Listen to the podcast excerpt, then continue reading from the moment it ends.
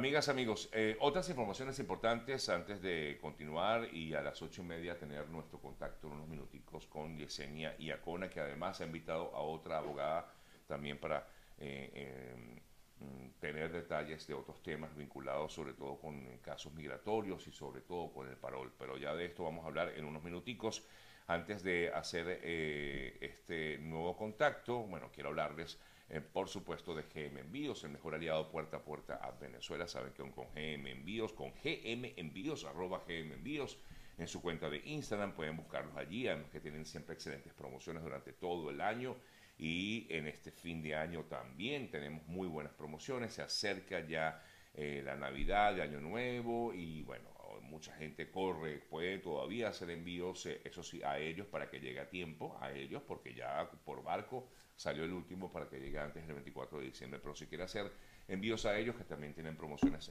con GM Envíos, pueden, pueden contactarlos a través de su cuenta en Instagram, repito, arroba GM Envíos, o también vía telefónica, que es el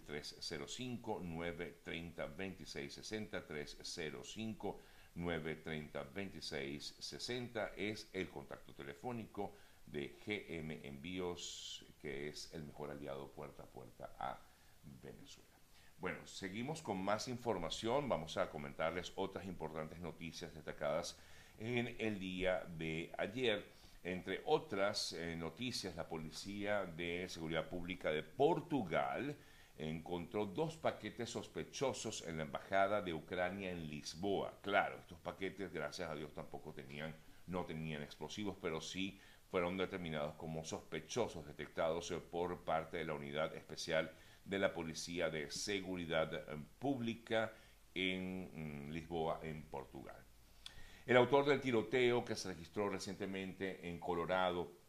este joven de 22 años de edad, eh, Anderson Lee Aldrich, eh, compareció ayer ante en el tribunal donde el fiscal anunció los cargos. Déjenme decirles que fue acusado de 305 cargos, entre ellos crímenes de odio, a este joven de tan solo 22 años, quien por cierto se identifica, eh, que muchos han dicho que, que por qué hizo, perpetró este asesinato contra varias personas el pasado 20 de noviembre en esta discoteca de, de personas ligadas al,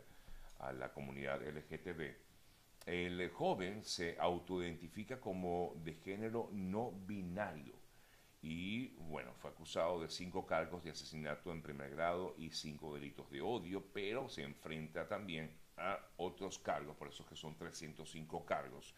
10 cargos de asesinato en primer grado, 70 de intento de asesinato en primer grado, 48 por crímenes de odio y decenas de cargos de agresión en primer grado porque recordamos que el tiroteo dejó, bueno, primero 10 personas sin vida y 19 heridos, eh, un eh, hecho registrado recientemente en Colorado Springs, aquí en Estados Unidos.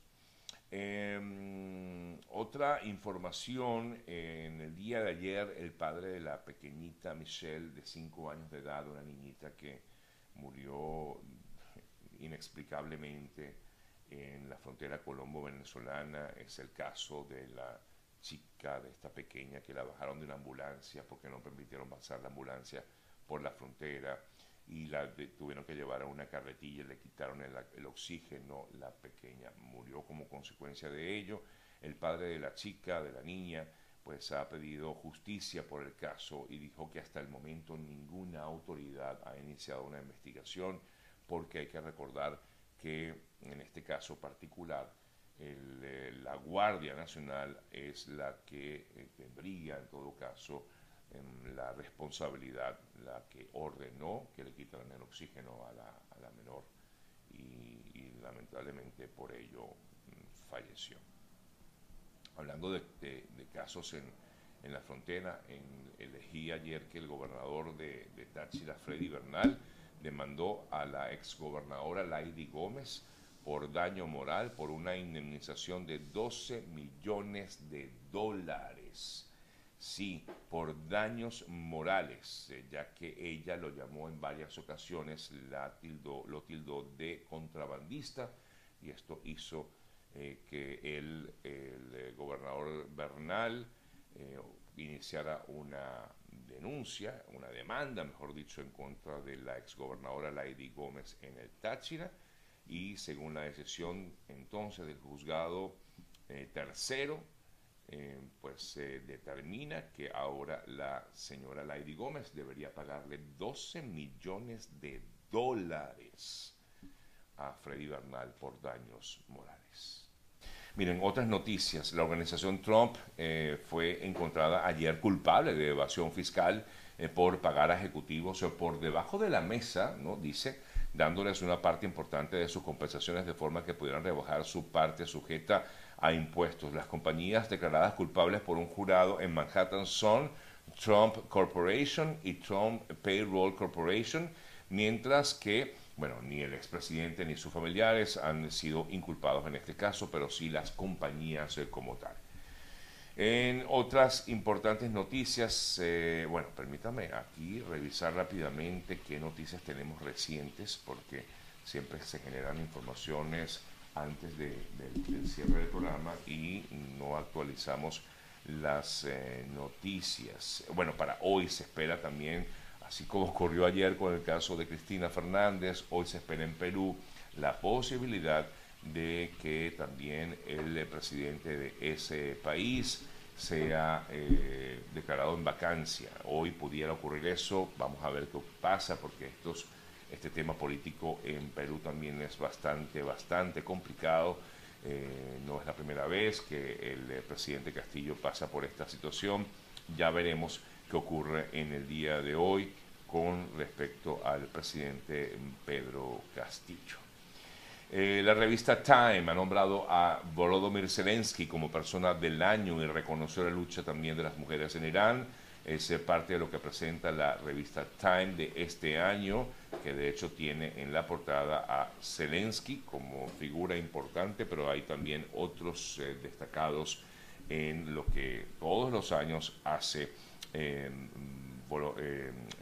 la revista Time al presentar al personaje del año, en este caso, pues ha determinado que es Zelensky y le hace una mención especial a la lucha de las mujeres en Irán como parte de algunas de las informaciones que se destacan a esta hora,